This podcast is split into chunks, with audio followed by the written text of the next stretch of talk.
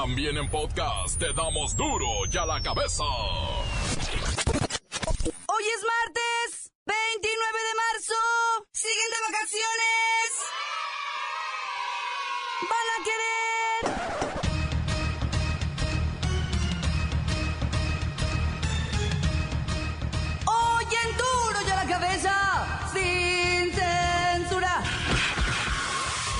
La Iglesia Católica opina fuerte en contra de la posible legalización de la marihuana.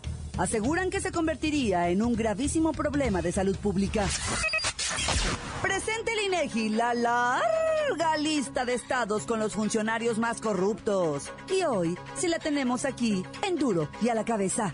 Agárrense estados. Incognitus, la voz de la verdad nos revela que de manera oficial la ONU da por perdida la guerra mundial contra las drogas. Lola Meraz nos tiene las buenas y las malas del fallido atentado en contra de la Casa Blanca en Washington. El reportero del barrio pide cadena perpetua. Y yo también, ¿eh? Y yo también. Para el pederasta canadiense que en Acapulco besaba niñitas en la calle. Y la bacha y el cerillo que tienen los ajustes de la fecha FIFA que se juega en estos, en estos momentos. Está el equipo completo, así que comenzamos con la sagrada misión de informarle porque aquí usted sabe que aquí hoy que es martes de vacaciones, hoy aquí no le explicamos la noticia con manzanas, no. Aquí se la explicamos con huevos. Lo mejor, a la noticia y a sus protagonistas les damos duro y a la cabeza. Crítica implacable, la nota sensacional, humor negro en su tinta y lo mejor de los deportes. Duro y a la cabeza. Arrancamos. La Iglesia Católica le entra al escándalo de la posible legalización de la mota. En su semanario llamado Desde la Fe, la Iglesia Católica asegura que la legalización de la marihuana desataría un problema de salud pública por su consumo. ¿Ya oyeron? ¿Ya oyeron? La arquidiócesis cree que la regulación del consumo de la motita puede contribuir a la disminución de la violencia del narcotráfico y el peligro de los consumidores. Pero se envía un mensaje equivocado a la sociedad, propiciando un aumento del consumo y los problemas sociales y de salud pública implicados. ¿Ya oyeron?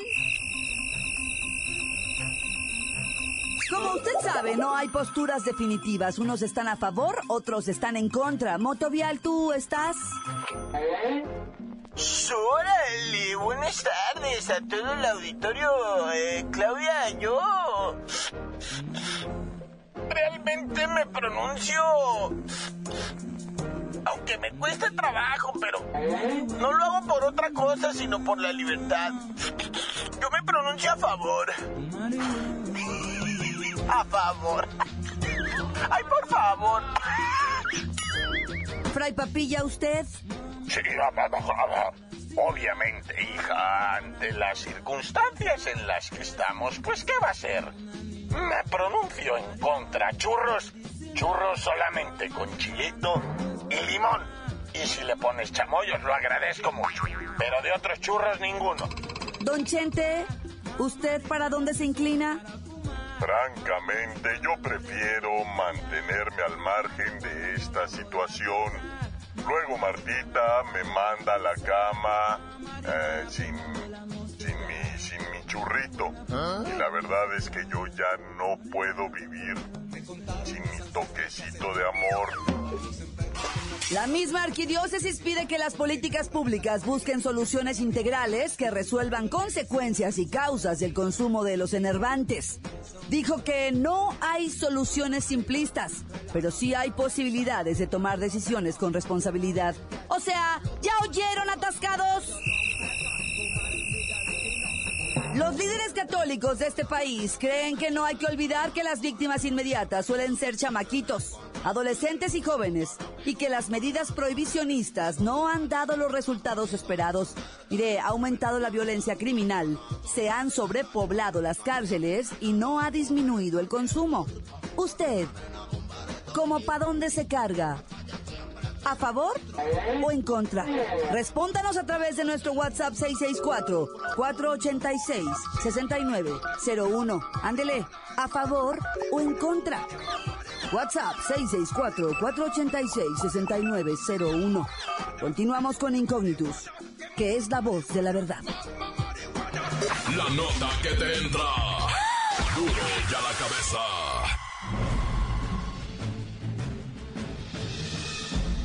Atención pueblo mexicano. La Organización de las Naciones Unidas aceptó que la guerra contra las drogas, iniciada hace 35 años, ha sido todo un fracaso. Esto quiere decir que se ha perdido la lucha contra los distribuidores, simplemente porque los consumidores crecieron. En pocas palabras, la ley de la oferta y la demanda siempre estuvo del lado de los narcotraficantes. Hoy, la ONU planea cambiar la estrategia y pide encarecidamente a todos los países miembros que se unan al nuevo plan de combate.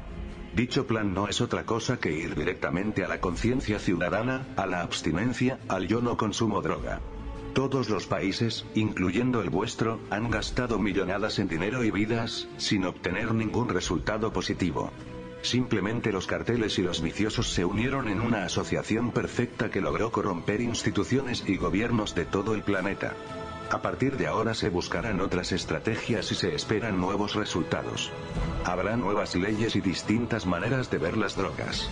Principalmente se contempla ver al vicioso y al adicto no como un delincuente, sino como un enfermo que debe ser sanado. En fin, nuevos aires se aproximan para todo el planeta, en especial para los habitantes del pueblo mexicano, pueblo mexicano, pueblo mexicano. Duro ya la cabeza.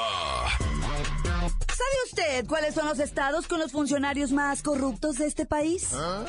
Los cinco estados con más servidores públicos sancionados según el INEGI.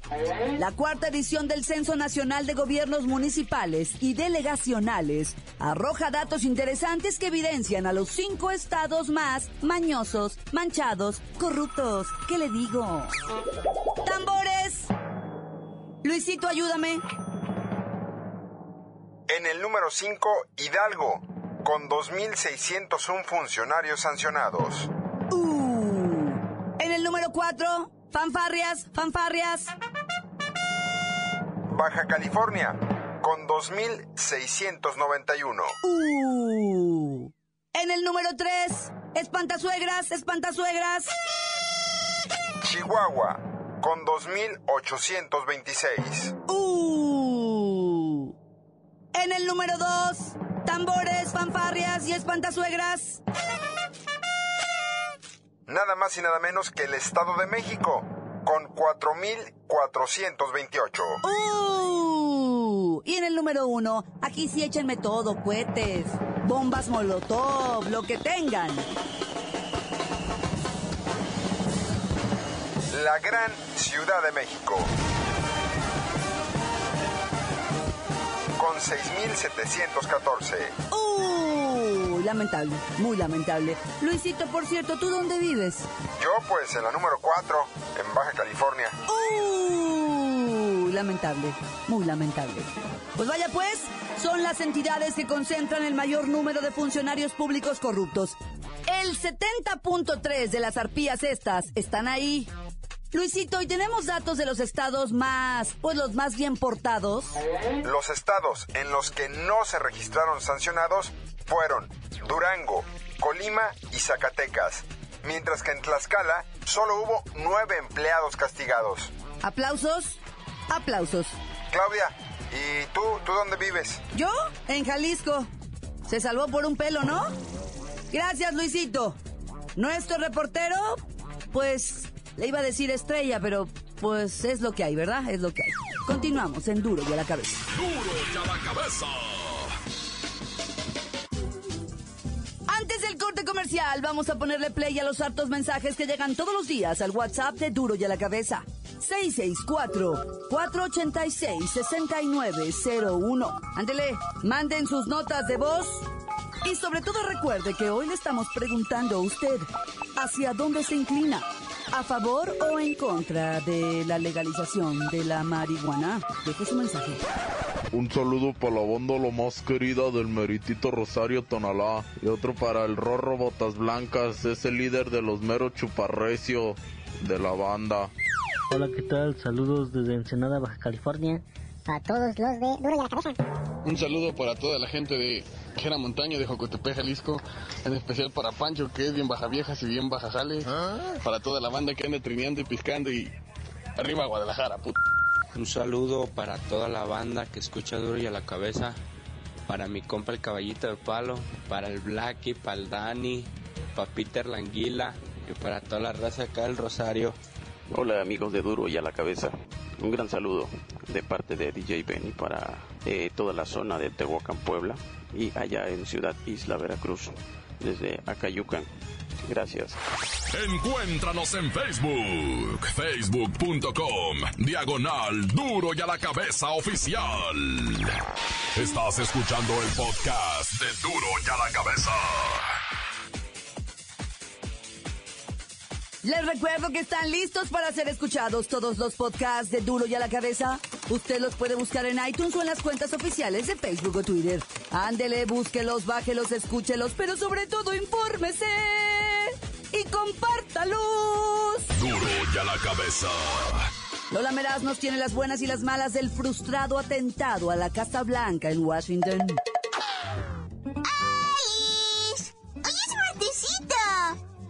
Me da un chorro de susto que Rihanna ya no está queriendo usar blusita. y tenemos la buena. Un atacante fue detenido luego de disparar ayer dentro del complejo al Capitolio de Estados Unidos. ¡Te juro! Los informes iniciales señalaban que un policía había resultado con heridas menores, pero los reportes posteriores por parte de autoridades del Congreso indican que ningún agente de la ley resultó lesionado, ni tampoco hubo mayores consecuencias, pero parece que solo fue un loquito desequilibrado. ¡Qué buena! ¡Ay, la mala! El Departamento de Seguridad Nacional y los servicios de seguridad de Estados Unidos están en alerta máxima, pues temen que en cualquier momento se pueda dar un mega atentado terrorista en su territorio. ¡O sea! Yo no me paro en Estados Unidos, o sea, pero ni de relajo. Uy, lo que no sé es cómo voy a hacer el shopping. ¿Sí sabes? Tenemos otra buena. Fuertes ofensivas rusas y de los aliados en contra de los yihadistas del Estado Islámico han dado frutos y por fin están tocando retirada en ciudades que tenían tomadas desde el año 2013. Se dice que muy pronto Siria y parte del norte de Irak serán liberados de estos asesinos. ¡Yay! ¡Qué bien! ¡Ay, la mala! En su retirada, los terroristas del Estado Islámico, o sea, van destruyendo templos y sitios arqueológicos que pertenecen a culturas anteriores a su religión y que por eso son consideradas como enemigas. O sea, cero cultura tienen estos fanatiquitos religiosos, o sea, qué mal gusto, en serio. Hablen con sus papis o algo.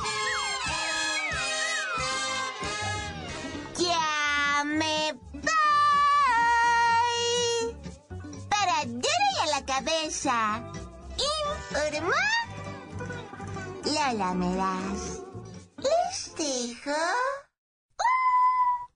pedacito de mí. El que quieran. Síguenos en Twitter. Arroba duro y a la cabeza. El reportero del barrio pide cadena perpetua y todos en este noticiero lo pedimos para el pederasta canadiense de Acapulco y también para el padre de las víctimas. Montes, Montes, Alicantes, Pintos, oye, siete policías municipales de Papancla, de donde son los voladores de Papancla, ¿va? Fueron detenidos acusados de la desaparición de tres jóvenes. Eh, estos jóvenes desaparecieron, el ¿qué fue? 20 de marzo, 19 de marzo, va allá para el norte de Veracruz. lo lamentable aquí, lo que la gente pues veracruzana, y pues no nomás los veracruzanos, ya todo México, es que dicen, no puede ser posible que en el 90%, bueno, no le quiero poner por ciento, que constantemente, o sea, lo que estamos mirando es que si alguien desaparece, está inmiscuida la policía municipal, la policía estatal, o sea, dice uno, pues, o sea, no, ya sabes ya lo que estoy queriendo decir, lo que pasa es que soy bruto de repente y no me salen las palabras, ¿ah? Pero, pero no es posible que siempre que levantan a alguien, y dije siempre, y no lo quería decir porque, porque, pues, pero constantemente, constantemente miramos esto.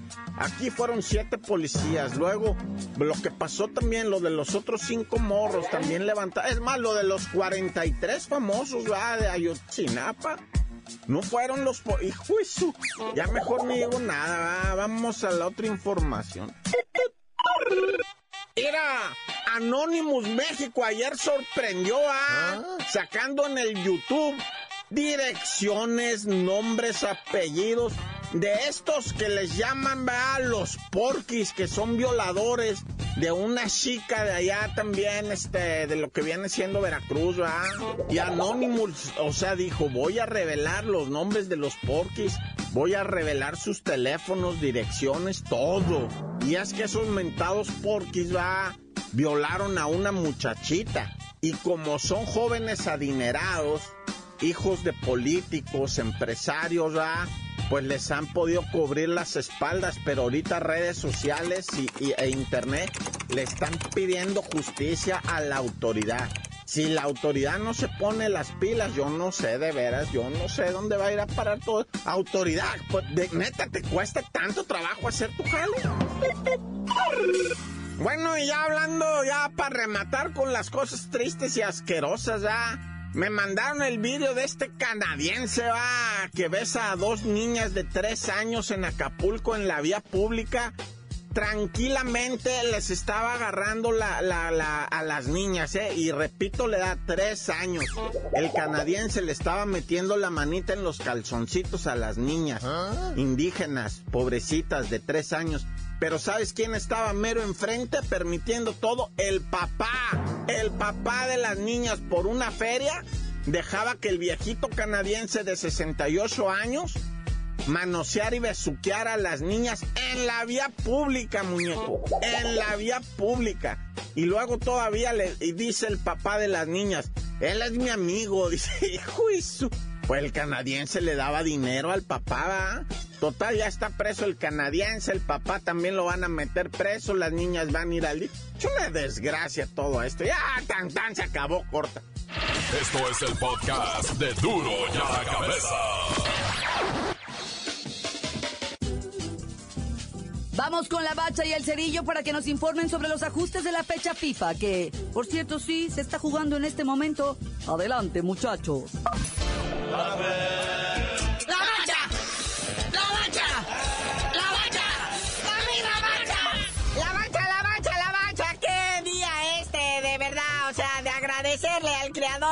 A Los Ángeles Potestades y a la FIFA que lo organiza.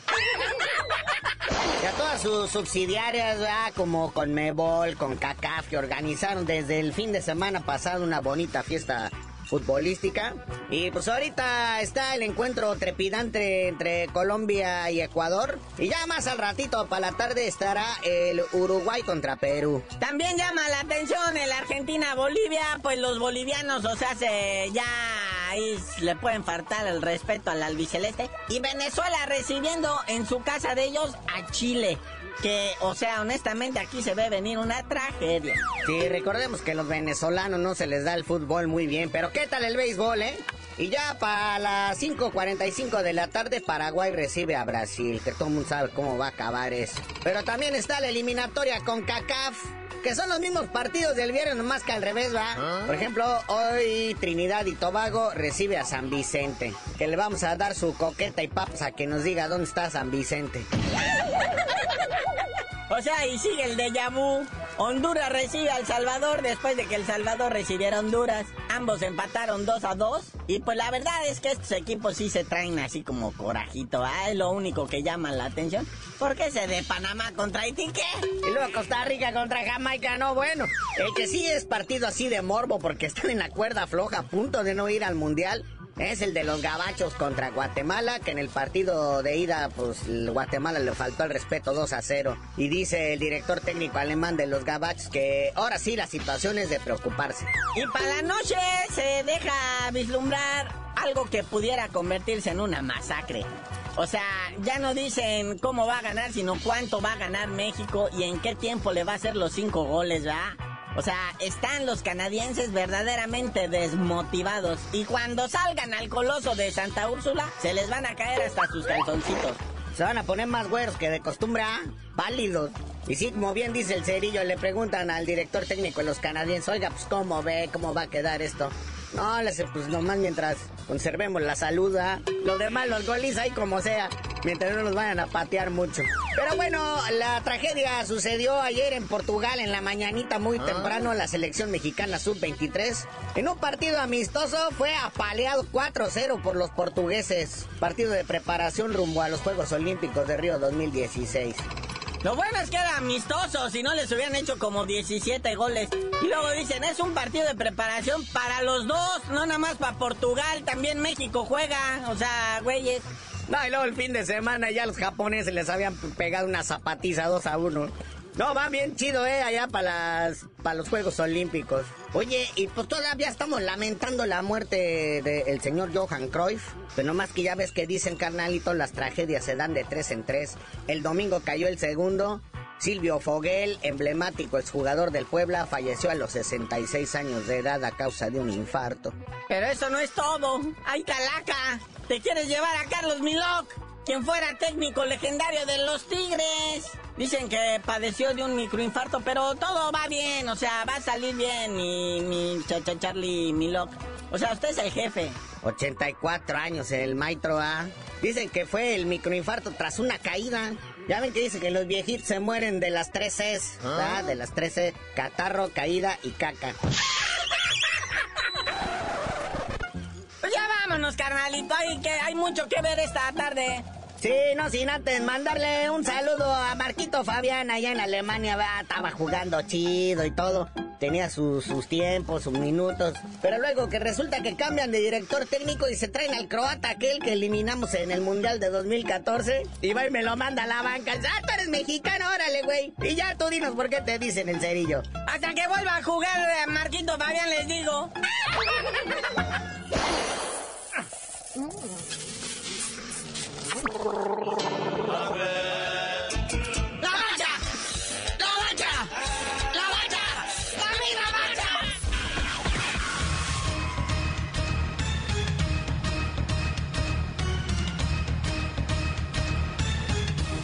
hemos terminado.